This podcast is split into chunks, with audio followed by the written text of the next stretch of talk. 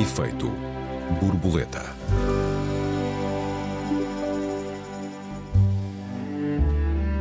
É um entretém, é uma rotina, é uma esperança e também é um vício. Há dezenas de milhares de portugueses viciados em jogos de sorte e de azar. Isto é um azar ou é um modo de vida? Bem-vindos a mais um Efeito Borboleta. Eu sou o Joel Neto. Bem-vindos, eu sou a Raquel Varela. Olá, Raquel. Não sei Olá, se te Joel. estou a ver, Raquel, a jogar na, na raspadinha, mas com certeza não és a única portuguesa que nunca preencheu um boletim do Euro Milhões, ou pelo menos do Totoloto és. Acho que não, acho que há muitos.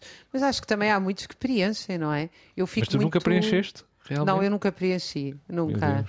Eu nunca gostei desses. eh, nenhum tipo de jogo. ah, quer dizer, nenhum tipo de jogo, isso né, é totalmente falso.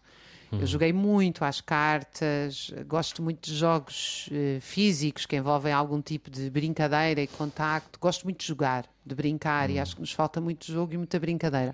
Jogaste à Agora, aqueles- lambida ou ao crapô? Ah, olha, nós Só para jogávamos muito ao caracterizar crapô. grosseiramente. Vou dizer, crapô, gamão, adorava. Confessas, Passei portanto. tardes inteiras na praia a jogar gamão, gamão. E jogávamos imenso King, Ok. que é uma espécie de. Não chegámos ao bridge, nunca aprendemos, jogávamos King.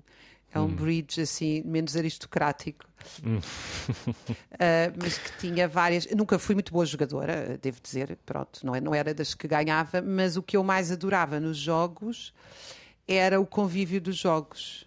Ah, Isso é que eu adorava. Eu passava férias muito tempo na Zambujeira do Mar e felizmente não havia telemóveis. E uma das coisas que nós fazíamos tardes inteiras na praia e à noite até irmos para a discoteca, Clube da Praia, que abria a partir da uma ou duas da manhã, antes disso não era sequer aceitável lá irmos, era jogar horas e horas às cartas. E, enfim, os- as brincadeiras, as, as provocações, o que nós aprendemos aqui era uma Os espécie namoriscos de... também, não é? Também, tudo isso, tudo isso. É, é o desafio que isso nos colocava, provocações uns aos outros, eh, também, enfim, as, as pequenas vinganças, tudo isso estava lá eh, e, e, portanto, eu adorava jogar por causa disso. Estes jogos, sempre achei que a probabilidade era tão baixa.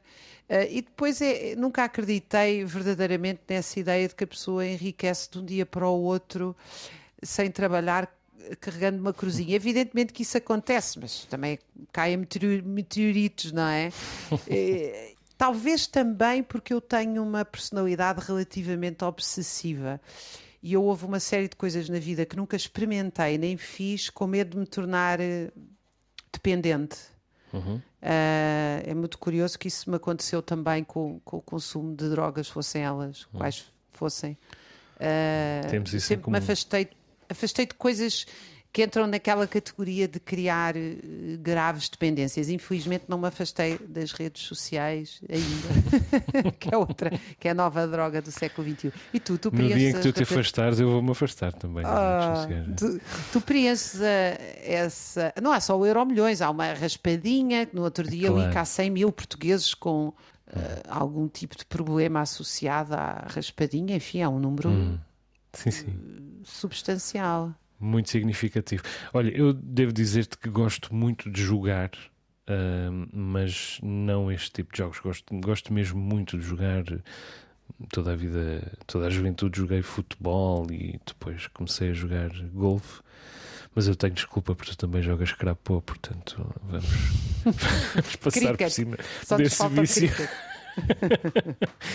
mas, mas sempre gostei muito de jogar. Ainda hoje jogo, já não tenho a agilidade física que, que de- dos 20 anos, mas ainda hoje jogo paddle e, e ténis às vezes. E, e gosto muito de jogar com os amigos. Gostava ahm, de, de jogar cartas, mas nunca tive propriamente um grupo de amigos ahm, ligado a isso. Por outro lado, também ando a tentar dominar um bocadinho o meu impulso competitivo, até, até por, para, de algum modo, ahm, me educar para formar o meu filho, porque acho que a competitividade é uma coisa que depois tem expressões ah, negras, sombrias eh, e, e perigosas. Agora, não estamos a falar disso quando, quando falamos dos jogos de sorte e azar. Vale a pena dizer que isto vem de várias notícias sucessivas. Uma delas diz-nos que o governo um, vai uh, incentivar a criação de, um, de uma nova lotaria, na verdade, a importação de uma lotaria europeia, uma nova lotaria instantânea cujo, cujo monopólio, mais uma vez, é entregue à Santa Casa Misericórdia de Lisboa. E outra, outra história. Que anda, eh, aliás, sempre envolvida em eh, enfim, acusações de falta de transparência, hum, problemas, de acusações de nepotismo e também acusações. Acusações, não, essas estão evidenciadas, sem dúvida, de os trabalhadores não serem nada hum. uh, acarinhados. Hum. Uh, portanto, também é, é, outra coisa. Eu não, eu não percebo muito bem isso. Já agora deixa-me fazer-te esta parte. Hum. Porque é que isto é entregue à Santa Casa e qual é a lógica inerente a esta questão? Não, além de que há 388 Santa Casas da Misericórdia em Portugal, Santas Casas das Misericórdias em Portugal, e só uma delas tem o monopólio do jogo. Nós às vezes dizemos as misericórdias têm muito dinheiro porque têm o monopólio do jogo. Não, não. A Santa Casa Misericórdia de Lisboa tem o monopólio do jogo. Mas as outras 387 misericórdias portuguesas vivem de outra espécie de, de expedientes. Algumas vivem com mais facilidade, outras com menos facilidade. É preciso recordar que algumas misericórdias em Portugal têm 500 anos e, portanto, são tem mais de meio milénio de, de existência e, portanto, tem um trabalho respeitável a muitos, a muitos níveis.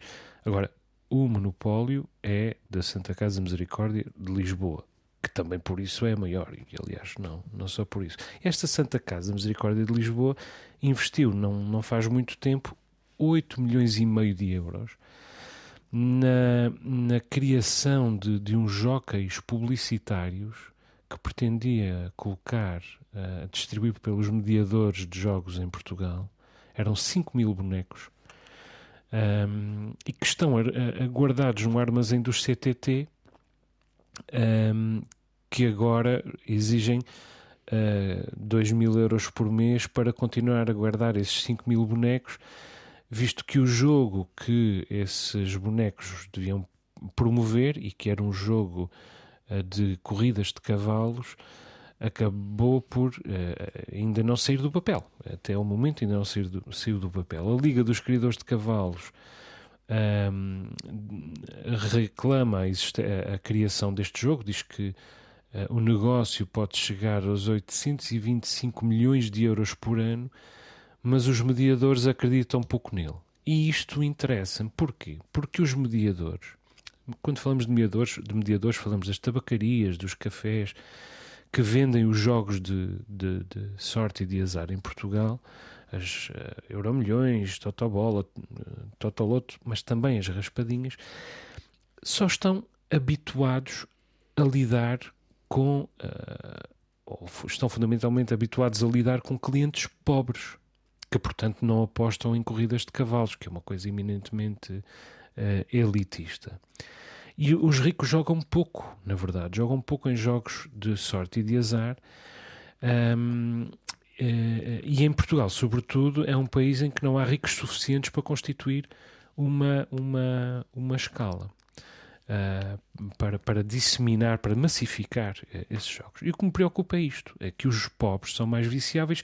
Isso está comprovado cientificamente nos Estados Unidos, um, um estudo da Universidade de, de Buffalo uh, diz que o vício do jogo tem uma taxa duas vezes maior uh, entre os pobres mas aí ah. vai depender, eh, eu, não sei se é, enfim, acredito que o vício do jogo, eh, destes chamados, penso que o nome genérico será jogos de azar, jogos que, que se ganha dinheiro, não é? E que se perde. Sim, e que se perde, fundamentalmente perde, exatamente. não me choca nada compreender que seja nas camadas mais pobres, mas o vício em si não, parece-me que é transversal, não é? Uh, só que os ricos não, não. Uh, viciam-se em cocaína e. Ah, e... sim, sim. Ah, sim, sim. o seja... vício do gambling é tendencialmente dos pobres e das áreas pobres, áreas geográficas pobres. O vício em geral é, é transversal, como é evidente. Uhum. Tens, tens razão. Agora, uh, há um, um, outro estudo da Universidade de Liverpool que prova que não apenas os pobres são mais facilmente viciáveis em jogos de dinheiro, como além disso, os pobres que vivem em áreas geográficas eminentemente pobres são eh, não duas vezes, mas quase mais uma vez, quase duas vezes mais suscetíveis de se viciarem. Isso também acontece uh, em Portugal, aliás. Uh, o vício da raspadinha afeta 100 mil adultos, como tu acabaste de dizer, 30 deles, 30 mil deles de forma patológica. Uh, e os, os afetados são, sobretudo, os pobres, os velhos e as pessoas com pior saúde mental. Um estudo do Conselho Económico e Social, feito em parceria com a Universidade do Minho, diz que uh, há mais de 4,1 milhões de euros gastos diariamente em raspadinhas, só em raspadinhas uh, em Portugal. As pessoas uh, uh, têm tendência para continuar a jogar enquanto não sai alguma coisa. E isto explica o estudo da Universidade de Buffalo, o primeiro estudo que eu falei aqui, tem que ver, em primeiro lugar, com uma dificuldade de entendimento que os pobres têm sobre o que é a riqueza e qual é o origem da riqueza, a dificuldade em seguir o trajeto do dinheiro. Uh, para muitos pobres, diz este estudo, ou conclui este estudo, na verdade, a, a riqueza vem da sorte, o dinheiro vem da sorte. Uh, e os pobres tendem a sentir que uh, podem chegar à riqueza, podem chegar ao conforto financeiro uh, apenas por um golpe de sorte, quando na verdade Uh, o que acontece é que há uma relação causa e efeito entre o trabalho uh, ou as condições à partida.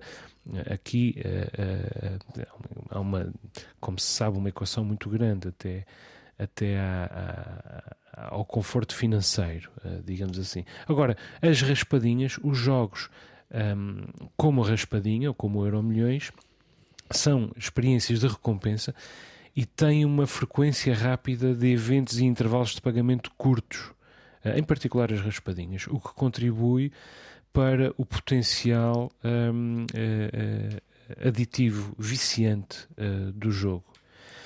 Um, o, o Euro Milhões escapa um pouco aqui, mas também é ao mesmo tempo um entretém, uma rotina, uma esperança e, um, e um vício. E o vício, Raquel, uh, combate-se com literacia, penso eu, este género de vício, com a noção um, de que, uh, de que uh, as probabilidades são muito pequenas, como tu dizias. Aliás, no caso do Euro Milhões, quando o Euro Milhões foi lançado há 20 anos, havia um, um estudo do técnico, houve um estudo do técnico em Portugal, que provava que uh, as, as, probabilidades entre ganhar e, e, jogando ou não jogando, ou seja, a probabilidade de ganhar jogando ou não jogando era praticamente a mesma. Uh, o que significa que uh, a probabilidade de jogando é, é, muitíssimo pequena, quase se confunde com, com o zero. É? A questão é Ainda que temos... a probabilidade de se conseguir viver do trabalho ou ganhar alguma coisa trabalhando deve ser menor do que a da raspadinha hoje em dia. e eu também quero aproveitar estes segundos para dizer que os ricos então... também têm um golpe de sorte chamado herança e não trabalho árduo. O trabalho árduo é dos outros.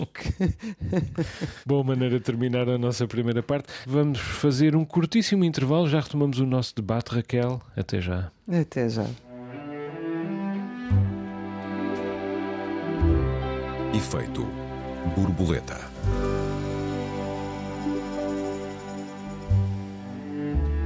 Efeito Borboleta, segunda parte. Esta semana discutimos os jogos de sorte e de azar. Raquel, e tu queres falar de jogos online, que é um sítio onde mais facilmente, digo eu, se confunde a ideia eh, de jogo com a ideia de investimento, ou não? Exatamente, era aí mesmo que eu queria chegar, porque a estatística que tu deste ainda agora de que os pobres uh, têm muito mais uh, esta prática do jogo de azar, através das raspadinhas, das lotarias, etc eu acho que se nós uh, ampliarmos a noção de jogo para os jogos de bolsa, os jogos de mercado, os jogos de casino e até agora este fenómeno que me deixa completamente boquiaberta das bitcoins, eu também devo dizer que eu fico boquiaberta porque eu de facto desconheço praticamente o assunto. O meu único contacto com o assunto é a quantidade de pessoas, enfim, das chamadas classes médias, que eu conheci ultimamente, que me disseram que os filhos largaram os estudos para se dedicar às bitcoins e que ganham muito bem. E, e, curiosamente, todos eles, sem exceção, tinham, são casos em que os filhos andaram em bons colégios, eh, frequentaram boas universidades e agora deixaram os trabalhos que tinham, também eles bem remunerados, para se dedicar às bitcoins. Uh, e eu fiquei, enfim, completamente perplexa com esta. Também conheço outros casos e, e também um padrão semelhante em que uh, estes jovens estão a fazer jogos de, como é que se chama aquela coisa dos dados, também a dinheiro, póquer, póquer. Hum. Mas, é, mas são dois online. casos diferentes, mas vale a pena... Mas, não, mas, mas, é póquer online. Certo. Não, quer dizer, eu, evidentemente, num, num, caso nós estamos a falar de jogos, no outro estamos a falar, enfim, de especulação, especulação investimento. Exato. Para mim, eu devo-te dizer com muita sinceridade que a fronteira é muito tenue.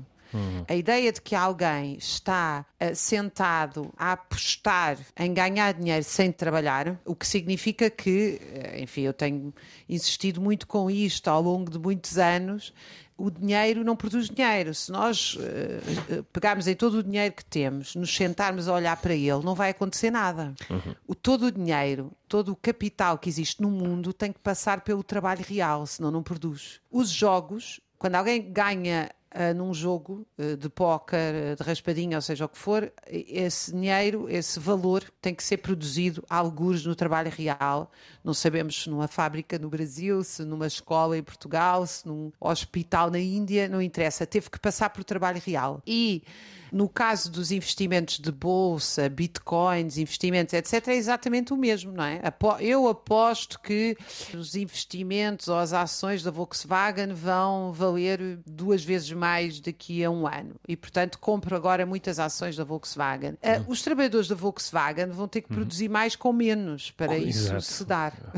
Mais com portanto, menos ou pelo menos mais com o mesmo, não é? Uh, exatamente. De maneira ou, exatamente, ou pelo menos mais com o mesmo. Obrigada pela correção. E, portanto, portanto, para mim, isto é tudo um mundo que implica justamente, e por isso é que eu acho muito engraçado quando às vezes, assim, nas redes sociais, me dizem a mim, professora que trabalho numa universidade pública, ou aos médicos em greve e tal, estes malandros dos funcionários públicos, pá, andam aqui a viver à nossa conta quem é que paga isto? Uh, e eu pergunto-me sempre: a probabilidade uh, desta pessoa não ter a mínima ideia que nós trabalhamos, trabalhamos, produzimos uma coisa, neste caso chama-se livros, alunos que sabem, sim. Eh, doentes que são curados, eh, não interessa, chama-se trabalho imaterial cultural, ou neste caso de reprodução da força de trabalho e manutenção, que é o caso dos médicos, é enorme. Mas depois, quando se trata de investimentos em bolsa, é, é, é digamos assim, há, um, há, uma aparência que retira daí a noção de jogo, de ilicitude,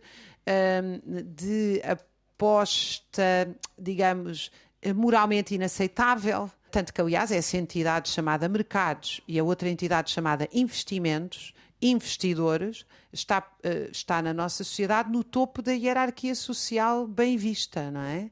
Uhum. Uh, e, e, quando depois olhamos para o pequeno uh, para a pessoa pobre, muitas vezes o idoso, imagino eu, estou aqui já um bocadinho a especular, mas tu dizes que são pessoas muito pobres, o padrão das pessoas muito pobres são as pessoas mais velhas, com pensões baixas, que vivem sozinhas, etc. E ficamos uh, chocados por esse movimento. Também me choca, acrescento. mas retiramos essa noção de jogo dos altos investimentos, não é? Jogo uhum. é os pobres que jogam, não os, os ricos investem. Antigamente dizia-se jogar na bolsa, agora diz-se investir na bolsa. Provavelmente Exatamente. a expressão jogar Exatamente. na bolsa continua a fazer uh, mais, mais sentido. Há bocadinho eu dizia que o vício, uh, nomeadamente o vício da raspadinha, se, se combate com literacia e condições de vida mais dignas, e isso vai um bocadinho ao encontro do que tu estavas a dizer em relação ao valor efetivamente eh, criado, porque nós partimos do princípio de que o gambling é um jogo de soma zero, ou, seja, realmente não há criação de valor, não há criação de, de riqueza, aquilo que fazemos é simplesmente fazer transitar o dinheiro de umas mãos para as outras. Ou seja, não há uh, nada que se ganhe, mas também não há nada que se perca. O dinheiro limita-se a passar de um lado para o outro. E isto não é verdade. E, e, e, se, e, ganhar literacia neste domínio é perceber que não é um jogo de soma zero por uma razão muito simples, que toda a gente que já viu, pelo menos que já viu uh, filmes ou leu livros sobre a máfia ou os casinos, sabe que é a casa ganha sempre. Uh, a ideia de que de que uh, uh, o gambling é apenas o trânsito de, de mãos entre apostadores, em, dos que perdem para os que ganham, é falsa porque uma grande parte, não apenas uma parte, mas uma grande parte, a maior parte do dinheiro que transita, fica para a casa, fica para o operador. E para as pessoas, para os apostadores, o que resta é o vício. Não resta senão o vício sustentado numa esperança que não é apenas uh, vaga, mas que é, na verdade, ínfima do ponto de vista uh, uh, da sua justificação estatística. Nos Estados Unidos, o, o problema do, do gambling afeta cerca de 8 milhões de pessoas.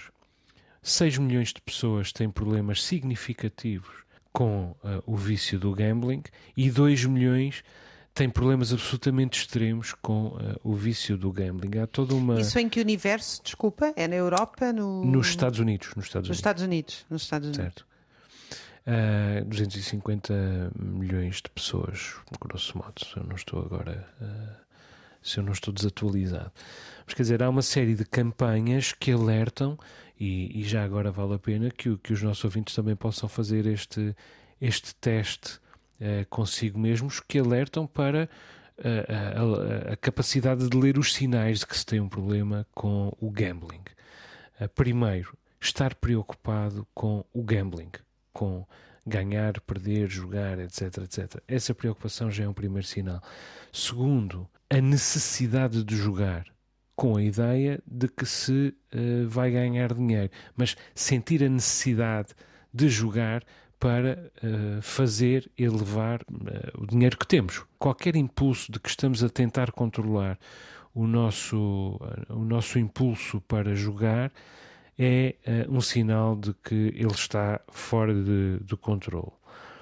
Sentirmos-nos inquietos ou irritáveis por não estarmos a conseguir a reduzir o nosso investimento no, no gambling. A tentação de jogar para escapar de problemas ou nos aliviarmos de sentimentos de, de frustração. A tentativa de recuperar dinheiro que se perdeu. E depois os sinais muito mais claros que são começar a mentir à família sobre o dinheiro que se joga, arriscar perder uh, aquilo que se tem, propriedades ou mesmo empregos, no limite começar a pedir aos outros que nos ajudem com essas despesas e com as dívidas contraídas, uh, etc, etc. Não é fácil determinar exatamente o que é que há de compulsivo no jogo, nem sempre é bem compreendido, mas os cientistas dizem que pelo menos duas coisas se pode dizer.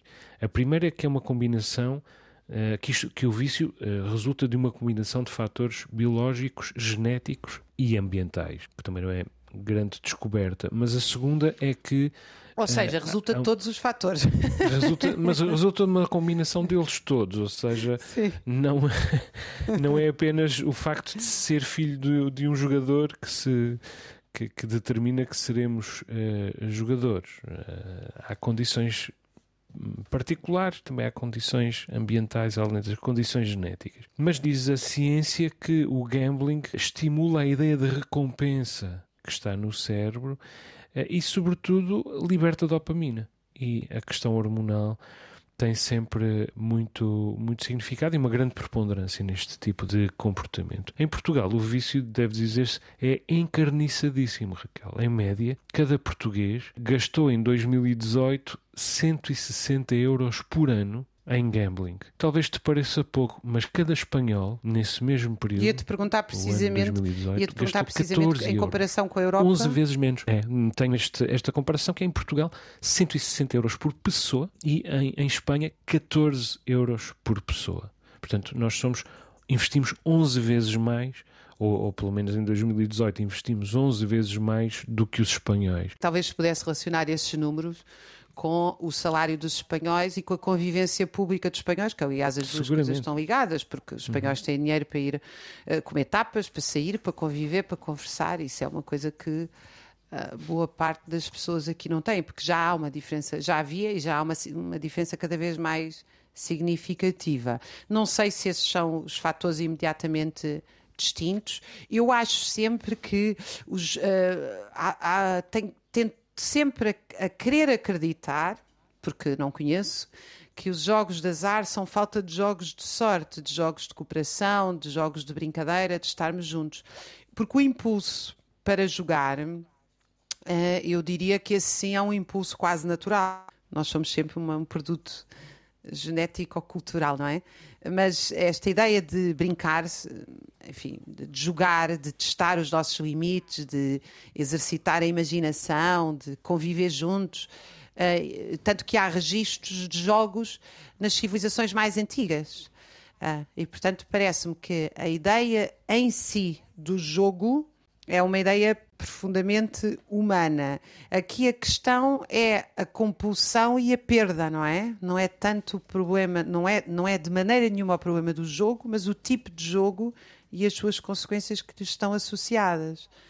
Uh, e eu aí, de facto, não, não saberei dizer porque é que Portugal tem estes números, a não ser que quando também nós olhamos para outros números como os salários, o isolamento, o convívio social, a falta de uma sociedade civil, e, é, e, é, e voltamos quase sempre a esta ideia de que nós precisamos de sair de nós para sermos, precisamos muito dos outros, precisamos muito. Quer dizer, eu que uma pessoa sozinha, isolada, tenha muitos tipos de vícios que são autodestrutivos, não me surpreende nada. Devo-te, aliás, dizer que, olhando para os padrões de solidão, eu até acho que nós temos números maus, mas poderiam ser muito piores. Uh, sinceramente, continuo, uh, cada vez me angustia mais como é que se vê em pessoas jovens, não é só idosos, é adultos, é jovens, cada vez mais a passar horas sozinho, supostamente a jogar, nota bem, como é que nós utilizamos o mesmo verbo para tudo, não é? Porque eles hum. supostamente também estão a jogar quando estão sozinhos em casa. Também se joga quando se joga na bolsa, também se joga quando se joga no casino. Também se... o, o, verbo é idêntico para tudo e nós estamos a falar de coisas tão uhum. diferentes entre elas quando falamos uhum. de jogo. É verdade. Bom, e é neste universo que eh, a Santa Casa de Misericórdia vai, portanto, lançar uma nova uma nova lotaria, ehm, uma nova lotaria eh, instantânea. Um, e, e, vamos ver no que é que ela vai uh, resultar, mas para já o Conselho Económico e Social está uh, muito preocupado. Francisco Assis já uh, prestou esclarecimentos ao governo, já tentou alertar o governo para os riscos, para que o governo repondere o lançamento dessa nova lotaria instantânea, que é uma, é uma lotaria pan-europeia que será operada em Portugal, mais uma vez em exclusivo pela hum, Santa Casa Misericórdia de Lisboa. Uh, e diz Francisco Assis uh, que o governo está à procura de financiamento à custa do empobrecimento de quem é viciado. E que isso acontece com as raspadinhas e vai acontecer com a nova lotaria instantânea, diz, diz Francisco Assis. Há quem gaste nas raspadinhas em Portugal, evidentemente, neste caso não são os pobres, mas são, eh, é provavelmente a classe média que rapidamente empobrece. Há quem gaste 500 euros uh, num dia só. Há um estudo publicado na revista The Lancet Psychiatry coordenado pelo, pelos investigadores Pedro Morgado e Daniela Vilaverde, da Escola de Medicina da Universidade do Minho, e que diz que a raspadinha, jogos como a raspadinha, têm altíssimo potencial para encorajar o jogo excessivo e, portanto, o vício, por três condições, em resultado de três condições fundamentais. Primeiro, não exigem conhecimentos, uh, não põem nenhum tipo de conhecimentos em jogo. Segundo, não são caros. E terceiro, são altamente uh, acessíveis. É preciso dizer que as raspadinhas estão à venda nos cafés, estão à venda nos espaços onde as pessoas vão levantar as suas reformas, ou mesmo ali ao lado. E, portanto, estão uh, absolutamente presentes, são na verdade onipresentes em Portugal.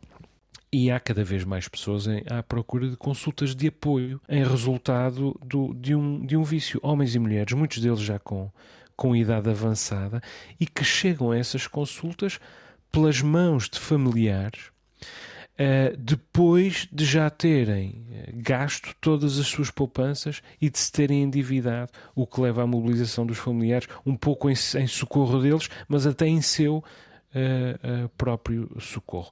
Em 2018 foram vendidos em Portugal 1,6 mil milhões de euros em raspadinhas. Repito, 1,6 mil milhões de euros em raspadinhas. Isto é um peso muito significativo na uh, economia portuguesa. Eu acho que uh, o assunto veio a público, ainda agora eu referi, mas uh, eu acho que era, era bom haver um debate público não só sobre os jogos, mas sobre os destinos deste dinheiro, nomeadamente em relação à Santa Casa.